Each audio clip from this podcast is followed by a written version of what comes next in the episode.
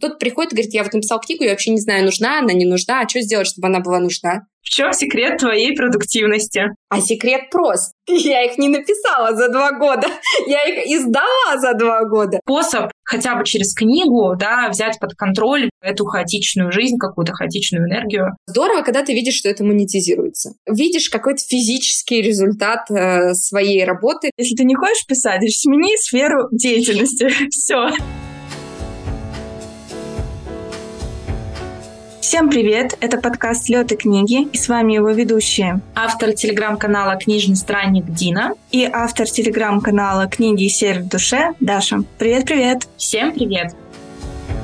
Ну что, сегодня в гостях у нашего подкаста писательница и литературный тренер Уна Харт, автор книг «Тролли пик», «Дикая охота» и «Когда запоют мертвецы». Уна, привет! Привет-привет, девчонки, рада вас слышать. Мы, когда тебя представляли, упомянули, что ты не только писательница, но и литературный тренер. И вот с этой стороной твоей деятельности мы бы очень хотели познакомиться. Можешь нам, пожалуйста, рассказать вообще, кто такой литературный тренер, чем он занимается? Мне кажется, что на самом деле у большего количества писателей, чем нам кажется, есть литературный тренер, просто они его так не называют. Обычно это какой-то близкий человек, который всегда рядом, который подсказывает. У меня у самой такой случай, когда у литературного тренера есть какое-то профильное образование, это либо редактор, либо переводчик, либо историк, то есть какой-то вот связанный так или иначе там с литературой, с гуманитарными дисциплинами человек. Просто сравнительно недавно это оформилось именно в какую-то профессию профессию. Не у всех все-таки есть у близких людей необходимые компетенции, поэтому литературный тренер — это человек, который помогает автору с его книгой. Я очень долго на самом деле думала и крутила вообще, как сформулировать каким-то простым объяснением, что вообще делает, чем занимается литературный тренер. И в итоге у меня получилось, что литературный тренер занимается примерно одним из трех направлений. Ну, да, они могут миксоваться. Я, например, люблю, когда ко мне приходит конкретно с э, запросами по тексту. Я написала до середины, не знаю, что дальше. Я написала синапсис, э, костяк, э, не знаю, как вывернуть, мне не нравится. У меня какое-то провисшее окончание, а вот здесь у меня что-то, короче, непонятно с персонажами, они какие-то картонные, давай это исправим. То есть это такая во многом чисто техническая задачка. И вот ты с автором уже думаешь, ты задаешь ему наводящие вопросы, то есть ты с ним работаешь уже именно по каким-то направлениям. Второй тип — это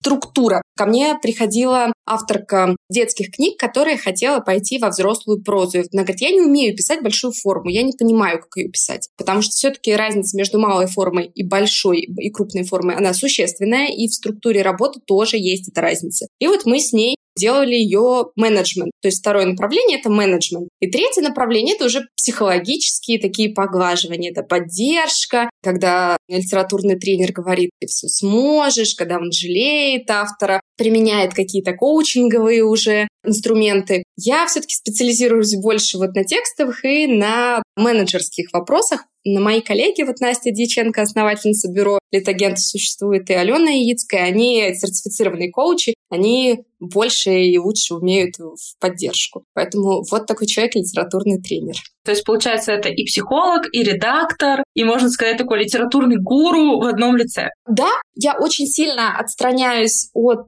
психологии, и для меня важно, то есть, когда я говорю с авторами, что я не психолог. И более того, я очень редко соглашаюсь работать с какими-то психологическими состояниями автора, потому что для меня текст и продукт первичен. Для моих коллег это не так. Мои коллеги с гораздо большей заботой относятся именно к ментальному здоровью автора, чем я, например. То есть для меня все-таки в первую очередь играет роль, какой будет финальный продукт. Кто-то приходит и говорит, я вот написал книгу, я вообще не знаю, нужна она, не нужна, а что сделать, чтобы она была нужна? Мне кажется, это вообще очень здорово, потому что это дает ту обратную связь, которой очень сильно не хватает авторам, не только начинающим, но и продолжающим. Ты хорошо заметила, и я бы сказала, что это да, это такой внешний цензор. Это человек, который и не твоя мама, который скажет, какой же ты у меня писатель, как же ты у меня замечательно вот умеешь слова в предложение складывать, тебе обязательно нужно издаться. И вместе с тем это не какой-то твой вражина, который говорит, ты пишешь отвратительно, ужасный, ужасный текст, сожги его немедленно, а потом сожги себя. Это какой-то человек, для которого в целом автор не его близкий друг, это не его какой-то заклятый враг, это некий такой нейтральный персонаж, при этом обладающий компетенциями оценивать текст. Мечтаю, чтобы для литературных блогеров тоже появился свой литературный тренер. Я чувствую, что мне остро необходим такой человек, который меня и пнет, когда нужно, и погладит, когда нужно, и, в общем, вдохновит, и поможет э, с текстом. Да, мне кажется, это вообще супер человек. Ой, слушай, коучи для блогеров — наше ближайшее будущее. Ну, я, кстати, слышала, что, ну, может быть, не прям коучи для блогеров, но что-то подобное-то уже давно существует, еще там со времен продвижения э, нельзя грамма. Но, опять же, я никогда сама не пользовалась такими. Я не знаю, насколько там вот действительно сколько это в помощь по тексту, а не только в помощь по продвижению. То есть вот тоже интересно, правда, было бы посмотреть. Особенно книжному блогеру это очень и очень нужно и важно. Ну, мы тут недавно общались э, с Леной Чернышовой, у нее есть свой канал, э, тоже в Телеграме, что читает Леночка. И вот мы с ней периодически, когда она нас накатывает, мы вот так садимся, начинаем с ней переписываться. Так, нам нужен как минимум общий чат всех книжников, просто чтобы поныть. Что сегодня я написал пост, его прочитали моя мама, и моя кошка. Что мне с этим делать дальше? Помоги. Ну, вот такая поддержка, в общем, она, да, тоже бывает нужна. Особенно в условиях настолько жесткой конкуренции, как у книжных блогеров. И вот, кстати говоря, книжным подкастерам, да и вообще подкастерам тоже пригодился бы. Всем по тренеру! Да, отлично.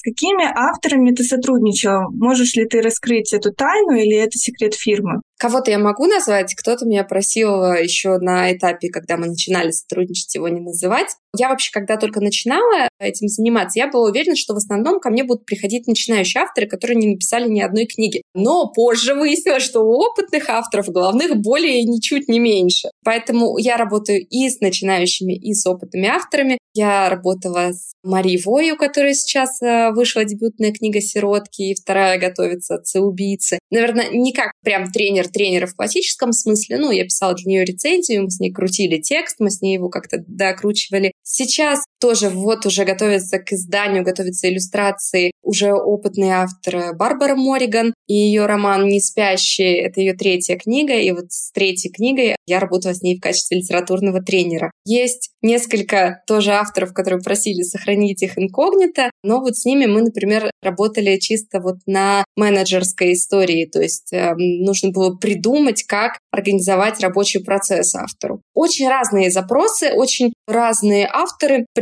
я работала вот как с авторами именно фэнтези, маг, реализм, так и с авторами. Сейчас моя замечательная писательница Ольга Хейфиц, у нее сейчас тоже готовится второй ее роман, она дописывает. Вот у нее социальная проза достаточно такая непростая, проблемная. Разные люди и очень разные запросы. Такой тебе вопрос, как вот как раз к литературному тренеру, как к эксперту в этой области. Следишь ли ты за трендами в современной литературе, русскоязычной прежде всего? И можешь ли ты э, назвать хотя бы несколько, может быть, сейчас послушают э, нас начинающие молодые авторы-писатели, вдохновятся и, в общем-то, напишут что-нибудь, да, и выстрелят. За трендами невозможно не следить. Хотя бы немножко ты вот в этой книжной индустрии, ты не можешь их не видеть. Ты слона в комнате не проглядишь. Поэтому я не могу сказать, что я прям специально хожу и слежу. Хотя вообще-то можно, хожу и слежу, да, и это тоже. Из таких оформившихся трендов, вот, например, на последней конференции Эксмо, о которых говорили, это сейчас тренд идет на два направления. Если мы говорим о трендах после февраля, это либо эскапистская литература, то есть это литература, куда можно убежать. Фэнтези и сентиментальная проза, и ромфан. То есть что-то, куда можно спрятаться от страшного жестокого мира. И, как ни странно, второе направление, второй тренд — это очень страшная литература. То есть прячутся куда? Прячутся либо во что-то приятное и говорят, все, мы в домике, не трогайте меня, я буду читать тут про любовь вожатого и пацана в, в пионерском лагере. Либо говорят, что а мне, пожалуйста, вот прям пожестче, прям чтобы так было страшно, чтобы я прям, не знаю, заснуть не мог. Чтобы это были уже вампиры в пионерском лагере. Ну какие вампиры? Нет, чтобы уже прям как рассказ служанки, чтобы всех убивали, насиловали, кровища и так далее. Например, Эксмо назвал довольно странный тренд. Сейчас будут на подъеме книжки про маньяков. И этому на самом деле есть объяснение, потому что маньяк — это некое хаотичное явление, чьи действия ты не можешь условно предсказать. То есть это просто кусок жестокости, необъяснимой. Во многом, как ни странно, за счет вот этого хаоса людям становится легче. Они прячутся во что-то еще более страшное, то есть выкручивают тумблер уже на максимум. Сейчас будут антиутопии хорошо пойдут, маньяки хорошо пойдут. В любой кризис сейчас очень хорошо взлетит литература, которая там касается гаданий, таро. Сейчас вообще будут на подъеме, потому что это как раз попытка контроля за окружающей действительностью. Вообще все эти гадания — это вот попытка вернуть себе иллюзию контроля за окружающим миром, за собственной жизнью. Например, в 90-е я помню, что очень много было объявлений всяких экстрасенсов, э, кого только не, верну мужа в семью, закодирую бизнес, чего только не. Именно потому, что это такая вот иллюзия, что я ничем не могу управлять в 90-е, но вот этим я сделаю вид, что я могу управлять. Поэтому вот такие у нас основные тренды. Я уверена, что квир-литература будет дальше на подъеме, как бы там что ни пытались э, куда-то спрятать. Всегда найдутся обходные пути. И, в общем, всегда находились эти обходные пути. И это общемировой тренд, поэтому, в общем-то, я считаю, что квир-литература сейчас будет на подъеме, и задавить ее не удастся. Более того, я уверена, что чем больше ее будут давить, тем больше ее будет появляться. Ну вот, кстати, про эзотерику я вот словила себя на мысли. До февраля я все таки нет, я, значит, за научный подход, за доказательность. Какие вообще Таро, какие гадания, гороскопы, ретроградные Меркурии, о чем вы говорите. После февраля так захожу в ТикТок, вижу, ага, расклад Таро там на будущий месяц. Дай-ка я гляну. Мне надо. Мне срочно нужно. Интересная такая мысль по поводу популярности маньячных всяких историй. Как мне кажется, здесь еще срабатывает тот психологический момент, когда люди смотрят вот подобные ужасные вещи и понимают, что это происходит не с ними, и они успокаиваются. Это вот, кстати говоря, как раз, Уна, я вспомнила один момент из твоей книги, когда запоют мертвецы. Там была просто такая вот мысль про семьи. То есть, когда вот, э, значит, если умирает кто-то в семье, соседи приходят, они сочувствуют, но при этом они хотят таким образом подпитать вот какие-то свои такие вот чувства, облегчения, утешения того, что это не с ними произошло. Шаденфройды. У нас есть прям специальное слово для этого. Спасибо немецкому языку. Какие бы книги про маньяков не были написаны, тут есть еще один элемент, который очень важен в современной литературе. То есть, если мы говорим о жанровой литературе, мы все-таки не говорим про какие-то сложные-сложные, очень умные книжки это предсказуемость. Ни один ромфант у нас не закончится тем, что главная героиня отрежет голову. Точно так же, как ни один детектив про маньяка, триллер может, а вот про маньяка детектив точно у нас не закончится тем, что у нас маньяк скажет «Ха-ха-ха, я всех убил и изнасиловал, ура!» И дальше в таком духе. У нас все равно его в конце поймают, и мы, как читатели, знаем, что в конце так или иначе его поймают. Мы этого ожидаем. Читатель не фрустрирован вот этой непредсказуемостью. И поэтому очень важно, кстати, для начинающих авторов соблюдать какие-то своего рода якоря жанра. То есть, если ты взялся за ромфант, не надо в середине книги превращать это в триллер. Держи дальше ромфант. Не расстраивай читателя, он купил вот это, он это должен получить. Ну да, то есть есть такая некая формульность жанровая, которая, в принципе, утешает. И действительно, если ты читаешь книгу про маньяка, ты как будто бы контролируешь ситуацию, потому что ты знаешь, в общем-то, чем она закончится, и что в любом случае, каким бы этот маньяк ни был, добро все равно победит. То есть это тоже такой способ хотя бы через книгу, да, взять под контроль эту хаотичную жизнь, какую-то хаотичную энергию. Мне кажется, это здорово. Даже если это какая-то документальная штука, типа, не знаю, историю Теда Банди, но мы знаем, что Дед Банди уже не жив. Мы знаем, что он сейчас не ходит и не убивает женщин. В целом сейчас вообще True Crime, мне кажется, на подъеме, что True Crime подкасты, что документалки. Мне кажется, кризисные времена это только подстегивают. Вообще интересно, что я не очень много True Crime вижу на российском рынке. Его, понятно, очень много на Netflix, я вижу очень много книг True Crime англоязычных, но я их уже много лет вижу. Может быть, я не очень внимательно слежу, это как раз не жанровая литература, я не так пристально наблюдаю. Но, пожалуй, я не так много вижу прям true crime и true crime, но я вижу много всякой классной профессиональной литературы, именно как устроен какая-то профессия изнутри, то есть как устроен там работа следователя. Вот этого я много вижу. Криминалиста какого-нибудь. Такой Артур Хейли, только в российских реалиях. Я так понимаю, что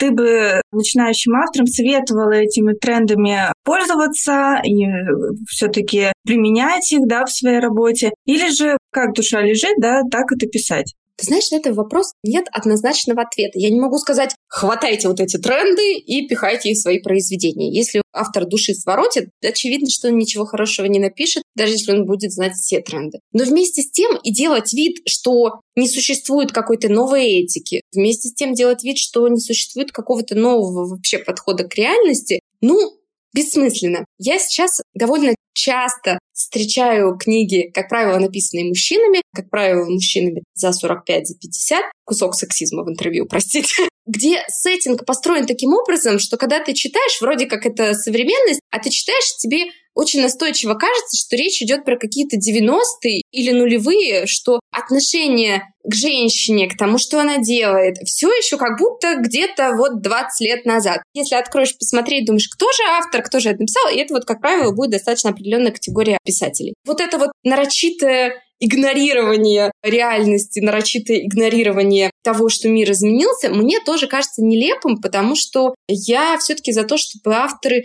ну, двигались дальше. Авторы и книги, и тексты, это же так или иначе отражение нашего мира. И делать вид, что наш мир все еще где-то в 90-х застрял, да это и без нас сделают. Давайте уж как-нибудь немножко дальше двигать вперед. Есть книги, я вижу классные и хорошие, ну вот к слову про тренды, но вот прямо сейчас как будто для них немножко не время. Может быть, они полежат, и дальше будет полегче их предложить в издательство и с ними поработать. Но так э, для многих книжек раньше было не время. Сейчас вот столько квир-литературы. Десять лет назад бы рынок э, гораздо более неохотно их воспринял. Или вот сейчас мне очень нравится тренд, то, что фанфики становятся какими-то оригинальными произведениями и их издают всячески поддерживаю. Но, опять же, 10 лет назад над фэнфикшном все смеялись, кто был вне, собственно, фандомов. Поэтому очень трудно. То есть игнорировать реальность не надо, но и пытаться тупо следовать трендам, наверное, это глупо. То есть все-таки нужно как-то удерживать какой-то баланс. Я вот, например, с тобой полностью согласна, и я тоже очень рада, что фанфики сейчас уже не стыдное дело,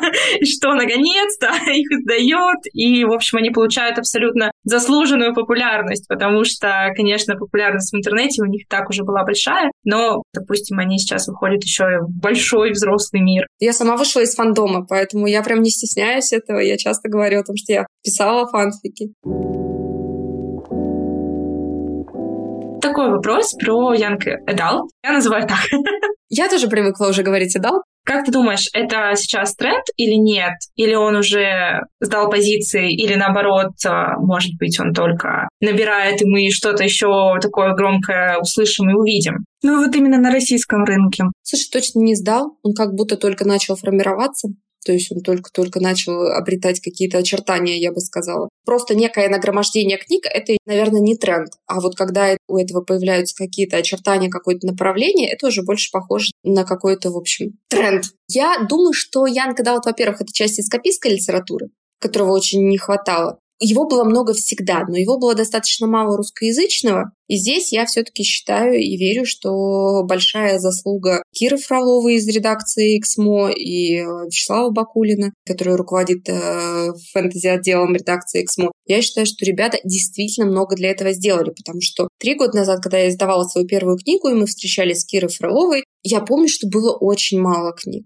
такой фэнтези или маг-реализма именно для молодых взрослых до 25 лет их как будто было, правда, очень мало. Был ромфант про всяких попаданок, которые всякие такие вышли замуж там за каких-нибудь лордов-драконов. Был какое-то чисто мужское направление, оно, по-моему, вообще и до сих пор живее всех живых. Я попал, все женщины мои, всех драконов победил, я в дружине князя, а потом сам князь, я молодец. Но этого было очень много еще, когда я была ребенком. Как будто это вот тоже фундаментальная часть э, мужской литературы. Именно чего-то промежуточного, чтобы и не куча, значит, романтики, но при этом и не какая-то такая эпичное полотно, этого не было. То есть чего-то посередине не было. То есть у нас э, появилась вот Холли Блэк как такой представитель англоязычный, был Джонатан Страуд, а каких-то звезд, наверное, young adult а еще пару лет назад было действительно не так много. И, но это классная аудитория. Это, в общем-то, самая читающая и платежеспособная аудитория на рынке. Вот туда и надо, собственно, бить.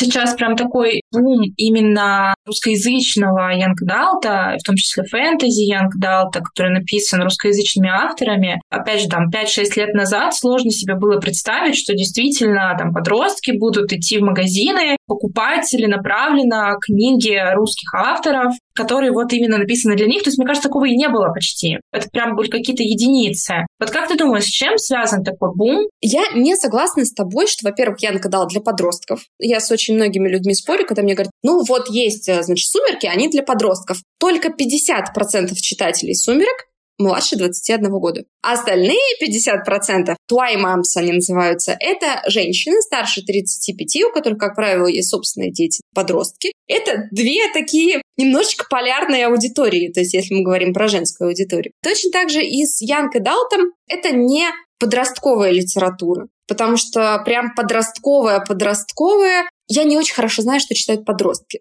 То, что я вижу, читают подростки, вообще никак не связано с фэнтези-книгами. То есть они сейчас читают какую-то сложную литературу, они читают Некрасову, они возвращаются к Сорокину, они читают Пелевина. Поэтому говорить, а вот подростки у нас читают фэнтези, да фиг его знает, статистики я не видела, не знаю. Опять же, люди, которые писали про тот же тролли пик, который я искренне считала чисто подростковым, большинство этих людей были уже старше 20, и э, многие сильно старше 20. Тем более я не согласна с тем, что трудно было представить подростка, который пойдет в книжную покупать книгу. Да покупали книги, и мне не кажется, что у нас были такие уж супер нечитающие подростки. Но я с тобой согласна, что, наверное, действительно, то есть русскоязычные авторы стали проявлять себя, то есть такой немножко массовые русскоязычные авторы, не пишущие для вот этой сложные социальные штуки, а массовые русскоязычные авторы стали проявлять себя сравнительно недавно. Это согласна. Вот это действительно 5-6 лет назад, и вот все вспоминаю ту чашку кофе с Кирой Фроловой, еще тогда никто вот целенаправленно для аудитории там от 16-17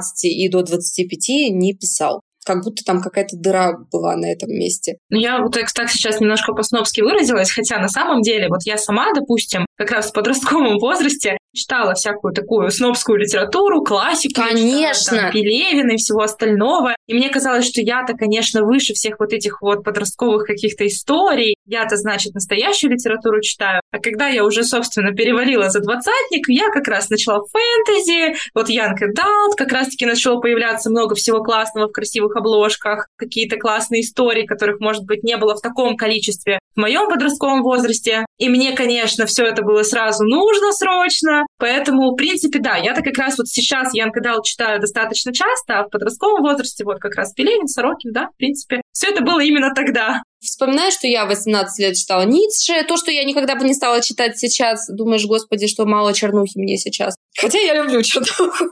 Чего уж греха таить, не читаю фэнтези. Удивительное дело, все смеются. Правда, правда, правда, с тобой согласна, что как будто когда ты подросток, ты гораздо больше экспериментируешь с тем, что ты читаешь. Ты еще ищешь, что тебе нравится, и тебе еще хочется, ну, чернухи, не чернухи, но чего-то, что подходит к границе. Слушайте, девочки, я вас сейчас слушаю и понимаю, что я, наверное, какой-то сломанный был подросток. Читала как раз подростковую литературу. У нас был выпуск ностальгический, что мы читали там в детстве, да, я, конечно, вспоминала, что я читала энциклопедии, оттуда моя любовь к истории, и всякие эти вот дамские романы, которые, конечно, не для подростка, а уже для более взрослой аудитории, но мне это нравилось. Но по большей части я читала подростковую литературу. И вот как раз-таки я уже много раз упоминала своего любимого Дмитрия Емца, да, по сути, это тот вот представитель русскоязычного фэнтези. Вот для меня вот это было что-то вот с чем-то, я это читала за хлеб, читала и зарубежных авторов. И вот как раз-таки уже, когда мне там перевалило 20, я не смогла читать больше вот что-то вот подростковое. Кстати говоря, ну, не мое, это не могу я вот читать Янка Дал. Я начинаю читать, и там, если главный персонаж подросток, 15 лет, 17 лет, для меня это очень наивно, для меня это вот как-то очень все легко. То есть мне вот уже действительно подавай Пелевина, мне там подавай Сорокина, ну не это. Уна, вот я прочитала «Твой тролли пик», потом прочитала «Дикую охоту», сейчас я дочитываю «Когда запоют мертвецы». И я вот действительно у себя вот в блоге, я сказала, ребята, у меня вот случилось то самое время, когда я посмотрела по-другому на такую литературу. Хотя ты и говоришь, что это там может быть не совсем подростковая, вот как раз-таки может быть из того, что она смесь, что для взрослой аудитории она тоже отлично заходит. Многие ребята, кто подписаны на меня, согласились, и многие, оказывается, читали твои книги, и они сказали, что это действительно классно, без розовых соплей, с мрачником и совсем вот им вот это зашло. Мне очень приятно это слышать, но э, тролли пик и когда запоют мертвецы, они, конечно, совсем для разных аудиторий. Да, да, это чувствуется. И редакции разные, аудитории разные. И вот сейчас книга, которая у меня выходит, я ушла все-таки из Янка Далты, я думаю, что в ближайшие пару лет я туда не вернусь. То есть я все-таки решила, что мне сейчас интересно писать для взрослой аудитории. И при этом, что интересно, вот ты говоришь, что я какой-то сломанный подросток. Как будто не так много было литературы-то тогда, которая была заточена все-таки на вот этот возраст подростковый. Ты вот э, упомянула Дмитрия Емца. Я пытаюсь вспомнить, а кто был еще. Хорошо, было некое юмористическое фэнтези таким отдельным направлением. Но если мы говорим, кроме юмористического фэнтези, что у нас еще было? Мы тут вспоминали вот как раз в нашем ностальгическом выпуске, что был Артемис Фаул. На Колфера, да, но да. это зарубежное уже. Даже зарубежное, что у нас еще было? Да, вот именно Филипп из наших... в принципе, наверное, вот мы его тоже вспоминали. Не, ну вот контексте. из наших, из русскоязычных, действительно очень сложно. Поэтому, сложно поэтому Дмитрий Подумно. Емец и писал таких больших количествах, что у него там по 20, по 30 книг, потому что кто, если не он? Может быть, он так думал. Но просто если брать даже юмористическое, вот я помню Беляев, да, но он опять же не подростковая литература, да, у него я всегда воспринимала прям даже ближе к детскому. Да, подростковый. Ну, в принципе, так как я не знакома была с ним как раз в том возрасте, я вот сейчас в рамках книжного клуба так получилось, что прочитала одну из его книг, первую там из цикла «Изгоняющий бесов», и сейчас я задумалась, насколько это мне бы зашло там лет так в 15. Любопытно. Пехов, может быть. Меня это не привлекало как бы в то время. Я просто сейчас даже вспоминаю те стеллажи библиотеки, они были буквально полностью заставлены емцем, зарубежной литературой, и поэтому вот у меня как-то вот э, читательские предпочтения вот сложились так. Представляете, как вот, собственно, библиотека действительно формирует наше читательское поведение, просто расставив конкретно по полочкам книги. У нас была какая-то такая достаточно устаревшая библиотека, когда я была подростком, то есть я как раз больше по книжным шарилась, и цены на книги тогда были гораздо приятнее, книги были доступные. Но я с тобой согласна, что, ты знаешь, у меня как-то волнами шло, то есть у меня был как раз достаточно короткий период, когда мне нравилась фантастика, фэнтези, вампирские направления. Я не читала «Сумерки», и «Сумерки» не выпали на мои подростковые годы. Я по хардкору читала интервью с вампиром Энн Райс и следующие книги Энн Райс. Одобряем. Вот. А потом у меня, то есть был какой-то короткий период фэнтезюшек, и он достаточно быстро закончился, меньше года он длился. И вот сейчас, например, тоже не читаю Янка Далт, все смеются. Я читаю то, что мне присылают мои авторы, и с чем я работаю. Ну вот для себя, для себя я стараюсь читать литературу, которая максимально далека от Янка Далта. Сейчас вернулась к Иванову «Золото бунта» и читаю, и мне прям бальзам на душу. Очень мне нравится Иванов, очень люблю его книги. Можешь, пожалуйста, дать какие-нибудь там два-три совета начинающим авторам, которые, может быть, только-только готовятся создать свою первую книгу? Первый совет — относитесь к первой книге как к тренировочной.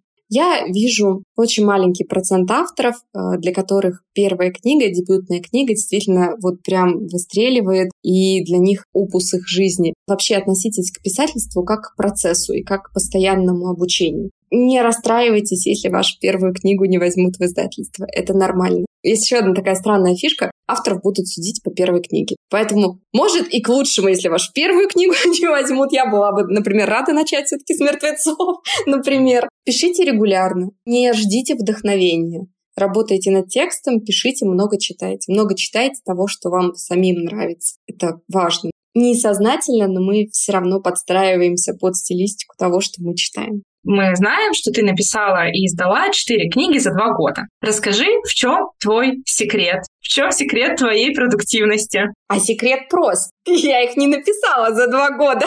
Я их издала за два года. Это немножко разные вещи. Тут э, нужно пояснить, что я за первый год, по-моему, издала как раз три книги. То есть у меня был тролли пик. Из депрессии выход рядом у меня еще есть книжка и дикая охота. Но они не были написаны в один год. Сначала был написан тролли пик. И я ходила его пристраивала достаточно долго. То есть я его отправила по издательствам и стала ждать ответа. Мне нужно было чем-то себя занять. Мне нужно было что-то написать. И совершенно спонтанно я договорилась с Мифом, это правда было спонтанно, а, о том, что я напишу для издательства Миф книжку про депрессию. Пока я, значит, тем более жду ответа. Я стала писать книжку про депрессию. К моменту, когда я сдаю книжку про депрессию, у меня принимают тролли пик. Там же мне говорят, быстрее, быстрее, нужно писать продолжение. То есть это было такое стечение обстоятельств. Не повторяйте моих ошибок. Это был, на самом деле, совершенно адский период, и издавать такое количество книг одновременно очень тяжело. Очень тяжело работать с продвижением, очень тяжело работать с маркетинговой стратегией, очень тяжело работать с блогерами. Когда ты им только отправил книжку, и ты такой, ой, слушай, извини, у меня еще одна вышла вообще на другую тему. И это очень разные читательские аудитории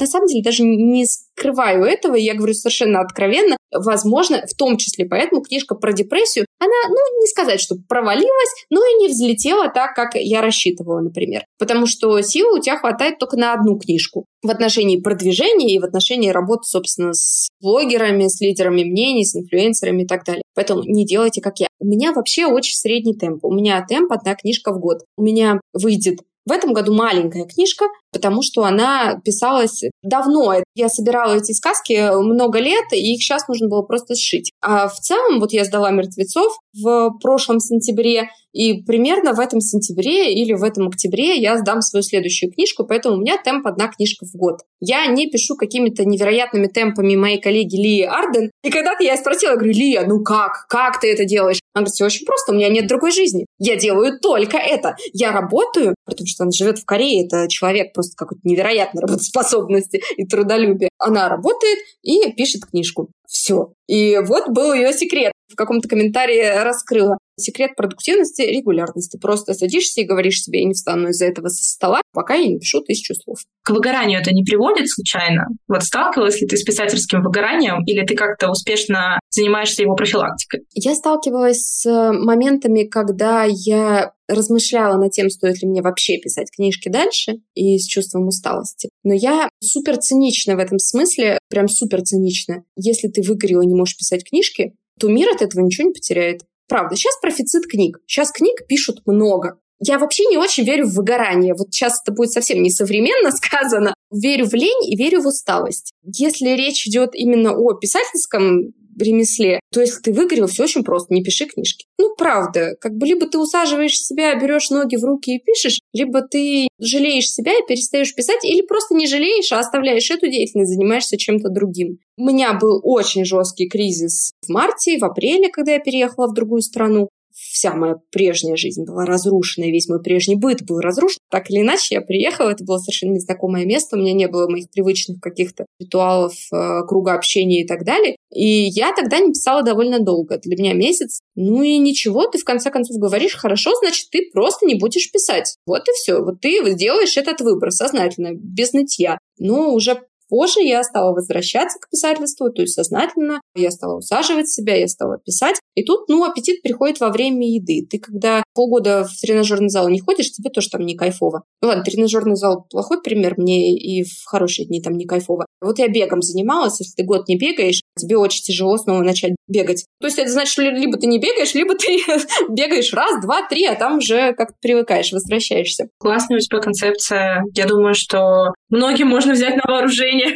Очень токсичная, очень несовременная. Но честная, такая, искренняя, мне кажется. А еще, кстати, у меня такой вопрос появился. Насколько, как ты считаешь, автор сам должен заниматься продвижением своей книги, что может помочь, например, начинающему автору, который боится продвижения, который не знает вообще, как к нему подступиться, вот с чего, может быть, ему стоит начать? На все сто. Автор должен заниматься продвижением. Я очень много слышу критики в адрес издательств в отношении того, что я же написал книгу, почему мою книгу не продвигают. Всегда можно напомнить, что все-таки издательство и издание книги — это в первую очередь коммерческий проект. Издательство не может себе позволить сделать ставку на все-все-все-все-все книги, которые оно издает. Просто потому, что случится грандиозный кассовый разрыв, и ничего оно тогда не будет издавать, если делать вот так когда издавала свою первую книгу, я была прям на 100% готова к тому, что я буду делать. Я прописала себе стратегию, я прописала себе блогеров, я начинала дружить с блогерами за месяц до того, как у меня вышла книга, и начала рассказывать о своей книге. Это капец как тяжело. Это прям нормальная такая вторая работа. И третье, учитывая написание книги, это очень тяжело. И психологически это очень выматывает. И внимание, потрясная, потрясающая новость, никому это не нравится. Но так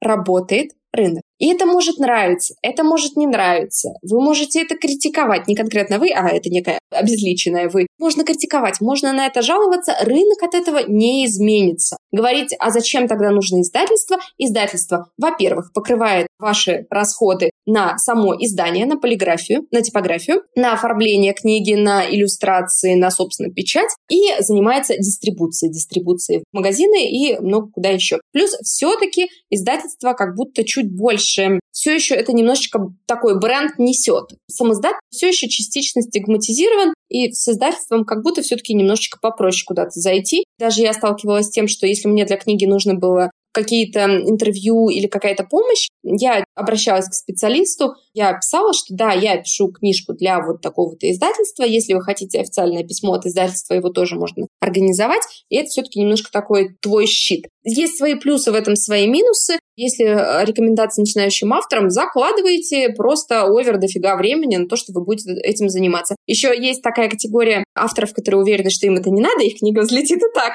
Возможно ли это? Возможно. Я знаю авторов, которые не занимались продвижением, но их книги взлетели. Тот же Микита Франко, насколько я знаю, не сказать, что прям занимался продвижением своей книги. Его книги потрясающе взлетели.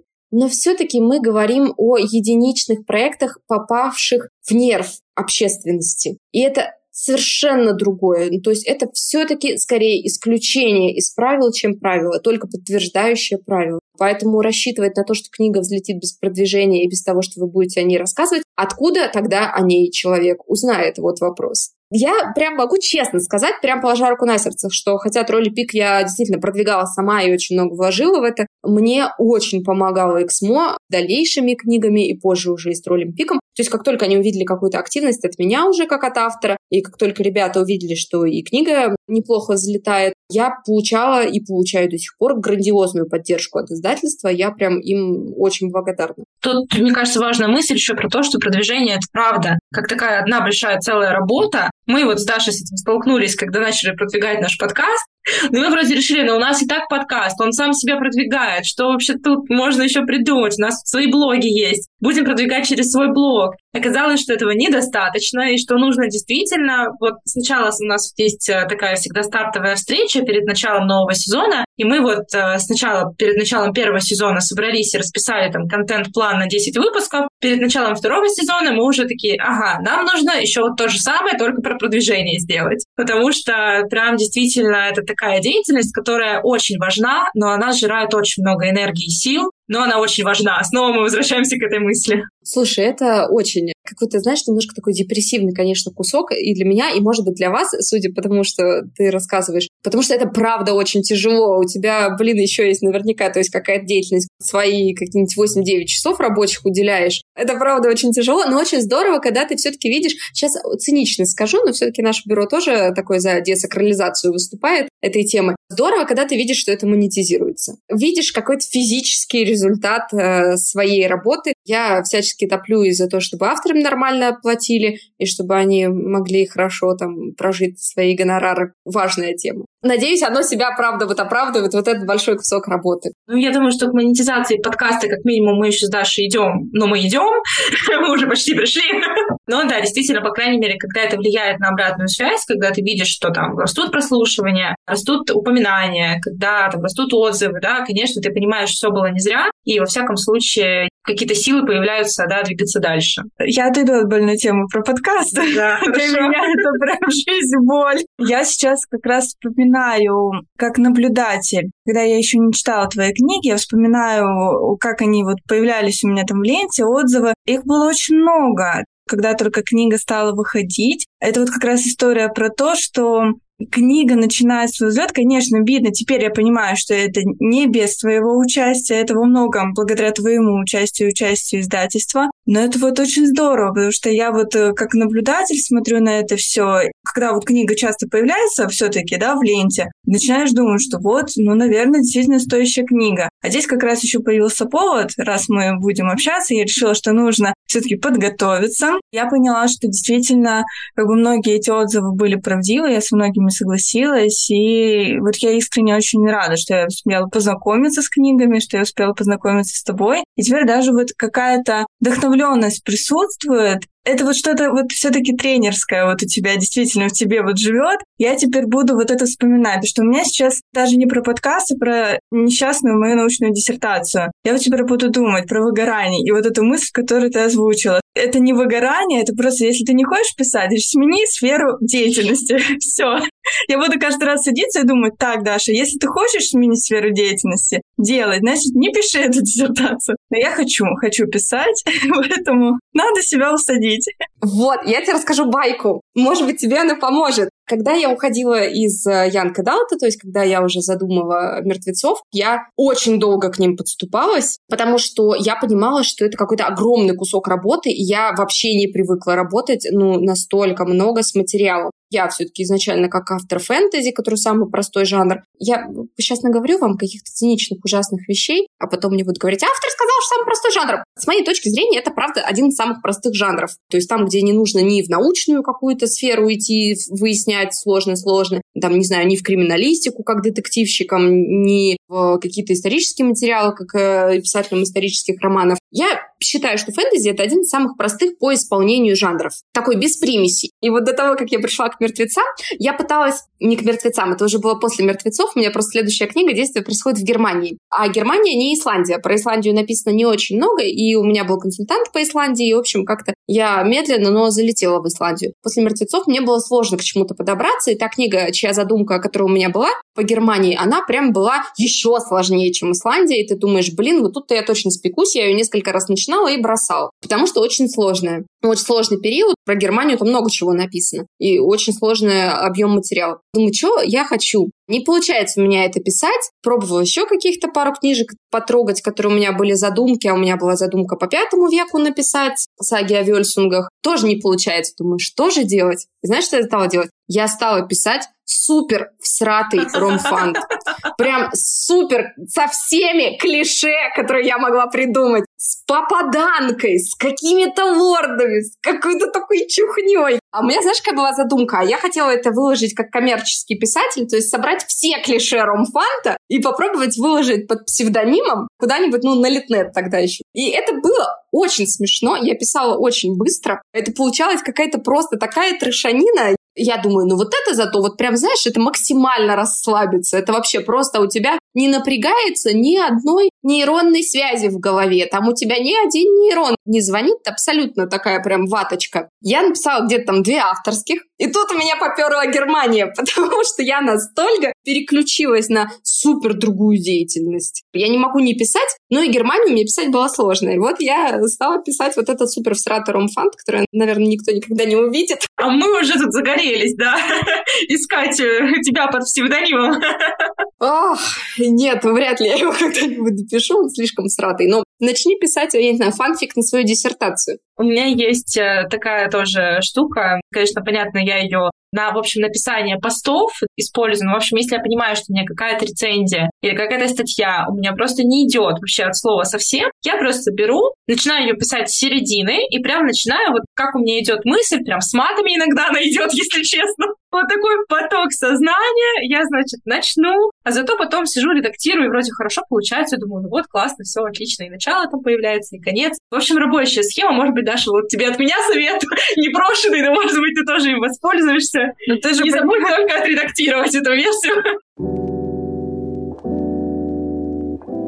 Кстати говоря, про локации, раз мы уже заговорили, вот мне стало интересно, когда я еще только знакомилась с твоими книгами, не хотела ли ты когда-нибудь поместить э, своих героев в все-таки какую-то российскую действительность, ну даже, может быть, не современную, то же самое там средневековую? Есть ли вообще такие задумки? Или вот э, только, ну, там, Европа и еще там западней? Ты знаешь, есть. Странно это звучит. Эти последних событий, но тем не менее, действительно, у меня были задумки на 19 век, обогнала тебя на один век. У меня есть задумка, где действие происходит в Воронежской губернии 19 века, и у меня есть задумка очень пока черновая, где действие происходит на Урале на реке Чусовой в 1839 году. Что-то есть, это по исполнению сравнению гораздо сложнее, на порядок сложнее. Все-таки, во-первых, у нас не очень много оцифровано, а то, чтобы получить что-нибудь оцифрованное, нужно прям такие танцы с бубнами проделать. Ты как человек, который пишет э, диссертацию на краеведческую тему. Я в Свердловский архив подавала запрос на оцифровывание нескольких документов как раз для, возможно, будущей книги. Мне там ответили, приезжайте и читайте. Ну, собственно, как э, работник архива я тебя прекрасно понимаю. Не Свердловского, надеюсь. Что меня на самом деле удивляет. Ну, то есть, в общем-то, у них есть даже прайс-лист, где написано, что можно оцифровать. Но здесь много может быть причин, потому что так как ты все-таки хочешь исторические документы, да, они могут быть в ветхом состоянии. Вполне возможно, что они сейчас не годятся для оцифровки. Чтобы их оцифровать, их нужно отреставрировать. К сожалению, лаборатория не везде. Насчет сфоткать, но это опять же только если приехать самой. То есть они сами тебя не будут, конечно, так вот фотографировать. Как мне кажется, раз они полностью отказались, скорее всего, это ветхость. То есть у них, возможно, этот документ даже уже находится в лаборатории. Может быть, еще какие-то причины. Тут много, может быть, всякого разного. Вот у нас, к сожалению, не так много исторических документов, но вот буквально все рабочие дни я как раз-таки занимаюсь тем, что я готовлю на сканирование документы. И вот сейчас я готовила на сканирование документы конца XVIII века, начала XIX века. Это, конечно, безумно, просто потрясающие какие-то документы. Держать эту тряпичную бумагу в руках — это вот что-то с чем-то. Это просто до дрожи. Но я понимаю просто как вот уже с другой стороны, не как исследователь, не как просто человек, который этим интересуется, а как работник, насколько это трудоемкий и вообще очень длительный процесс. У нас многие так посетители тоже задаются вопросом, а почему у нас уже весь архив не отсканирован, хотя всему этому есть все предпосылки. Но вот, к сожалению, таких предпосылок как бы нет. Чтобы нам отсканировать, минимум еще сто лет понадобится, чтобы это сделать. Я тебе честно скажу, что когда все-таки я работала там с европейскими архивами, у меня такой проблемы не вставало. А там совсем другая система. Она совершенно другая, чем у нас. И в этом плане, конечно, 19 век и вообще Россия 19 века для меня серьезный челлендж, потому что это прям, ну, либо писать, ну, совсем как-то вслепую, как крот, либо очень много работать и с архивами, и со всем остальным, либо уже честно признаваться, что, да, здесь есть часть какого-то вымысла. И это не исторический документ, как, в общем-то, я писала и с Исландии, что, пожалуйста, не воспринимайте это как биографию Эрика Магнусона, это не она, это некое такое художественное переосмысление. Я бы хотела, на самом деле, поработать с какими-то и, и восточнославянскими мотивами, возможно, уже не в рамках э, Янка Далта и, возможно, уже не в рамках фэнтези или фантастики, то есть или магреализма. Уже в другой хотелось бы мне попробовать себя жанре. По мертвецам чувствуется вот это отличие да, от первых книг. Вот эта проработанность, вот ты и говоришь, да, что там не воспринимать. Конечно, я слушаю, я в основном аудио слушаю, не с такой прям целью, что вот передо мной должна быть монография, но в то же время я чувствую, как ты работала над этой книгой, сколько всего ты действительно проработала. И вот для меня это очень ценно. Опять же, вот как раз-таки как для исследователя, да, которые интересуются различными историческими периодами. А по поводу архивных материалов, если у тебя все еще останется, да, вот такое желание, то ты все-таки не забрасывай эту задумку, Стоит еще, я думаю, обратиться как раз-таки в Российский э, государственный архив древних актов, потому что у них есть все-таки материалы по разным губерниям, то есть, может быть, как раз то, что ты ищешь, найдется там, а там как раз-таки немного проще с этим. Мне нужно было просто одно конкретное следственное дело, и я знала, где оно хранится, но я нашла человека, который работал с конкретно этим следственным делом, нашла человека, который мне помог. Но я действительно немножко нерд в этом плане исторический, то есть э, с теми же мертвецами я много тряслась и с большой бережностью пыталась относиться и к тем историческим персонажам, которые там появляются. У меня Константин Мильчин, когда комментировал эту книгу, назвал ее «Стеклянная женщина здорового человека». Она была переведена, когда я писала, собственно, «Мертвецов», а ее я читала еще по-английски. И я помню, что я когда открываю эту книгу, а там прям действие в тот же самый год. Я такая, ничего себе! А там у главной героини умирает отец, который, собственно, один из э, епископов.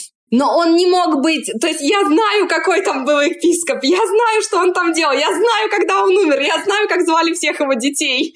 И, там, и я так негодовала, я такая, нет, так нельзя. Но вот же, вот она берет конкретный год конкретного персонажа, но там же вообще не так все было. И описание она давала, там как раз у меня действие начинается в Скаульхольте, как и у меня. Я думаю, ну нет, ну Скаульхольт, он же совсем другой. Я видела его карты старые, я видела, как расположены дармитории, кухни и все остальное. И я, значит, так там негодовала. Мой литературный тренер говорит, ну видишь, люди гораздо легче к этому, чем ты относятся. Никто не будет проверять там карты этого Скаульхольта. Это было смешно. Ну да, ну это, наверное, в нас говорит... Почему в нас? Потому что я бы, наверное, также бы отреагировала на твоем месте. В нас говорит, во-первых, наш характер, и, во-вторых, э, наверное, то, что вот мы посвятили большую часть своей жизни обучению чему-то конкретному в том же университете. Я знаю, что ты училась на кафедре германских языков, и я так понимаю, что оттуда вот тоже какая-то некая ниточка к твоей писательской жизни идет. Самое бестолковое обучение в моей жизни. Это были пять абсолютно пропавших э, лет. Я училась в педагогическом университете, я по диплому преподаватель английского и немецкого языков. Мало чему я там научилась, чему бы не могла научиться гораздо быстрее самостоятельно. Там была хорошая библиотека, и тут я должна отдать должное. Действительно, было много очень классных книг. Там я впервые нашла книгу хетских сказок и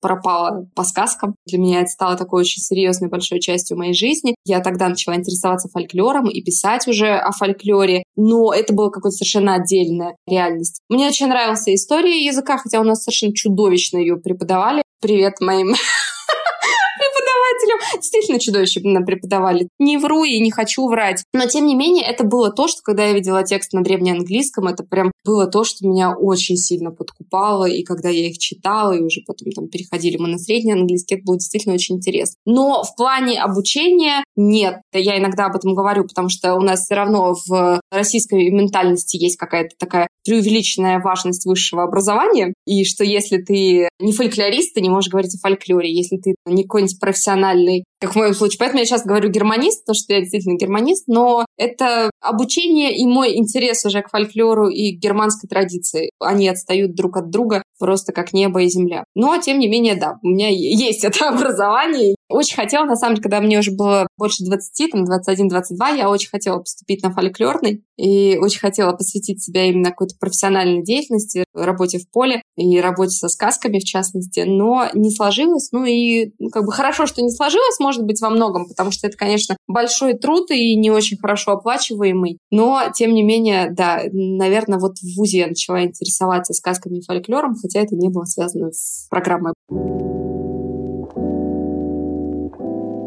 Расскажи, пожалуйста, нам, во-первых, про книжку, которая у тебя будет выходить в этом году. В этом году у меня будет выходить книжка, которая называется точно так же, извините за рекламу, как мой канал в Телеграме.